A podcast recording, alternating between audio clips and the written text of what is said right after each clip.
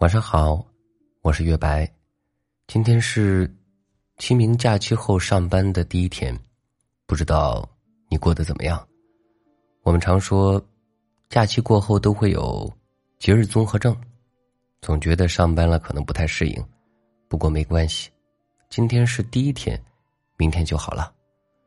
无论今天过得开心还是不开心，放下手机，听故事吧。故事的名字叫。种棉花糖的小白兔，故事来喽。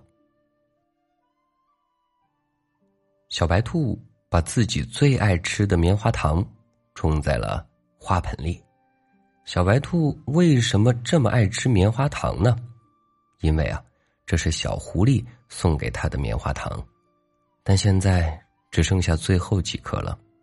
小白兔。蹦蹦跳跳的弄了好久，才把为数不多的几颗棉花糖埋在了花盆里，然后放到了窗户外面，每天都辛勤的浇水。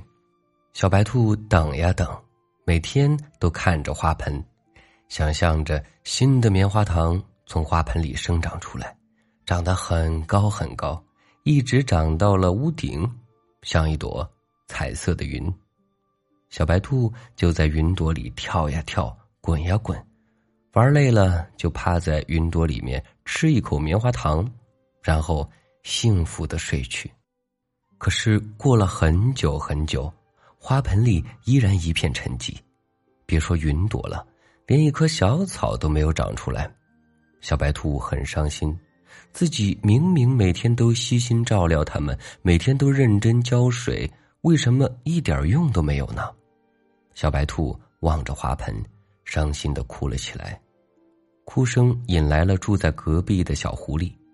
小狐狸关心的问小白兔怎么了，于是小白兔就将这件事情告诉了他。小狐狸听了之后，宠溺的摸了摸小白兔的头，对他说：“小傻瓜，种棉花糖怎么能浇水呢？你把花盆放在院子里边，不用去管它。”第二天肯定就会有很多新的棉花糖了。小白兔听完后，乖乖的点了点头。当晚，小白兔没有再给棉花糖浇水，早早的入睡了。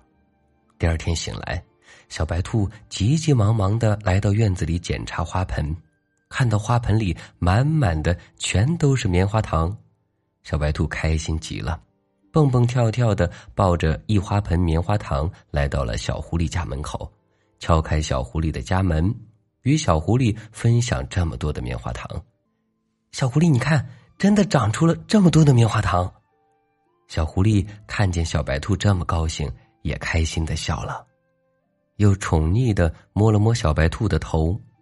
但是，小白兔没有注意到，这次小狐狸的手上。还沾着一些未洗干净的泥土。当晚，小白兔甜甜的睡着了，他做了一个甜甜的梦，在梦里，棉花糖变成了小狐狸，他给了小白兔一个吻，这个吻是棉花糖味儿的。好了，和亲爱的小白兔一起甜甜的睡去吧，晚安，好梦。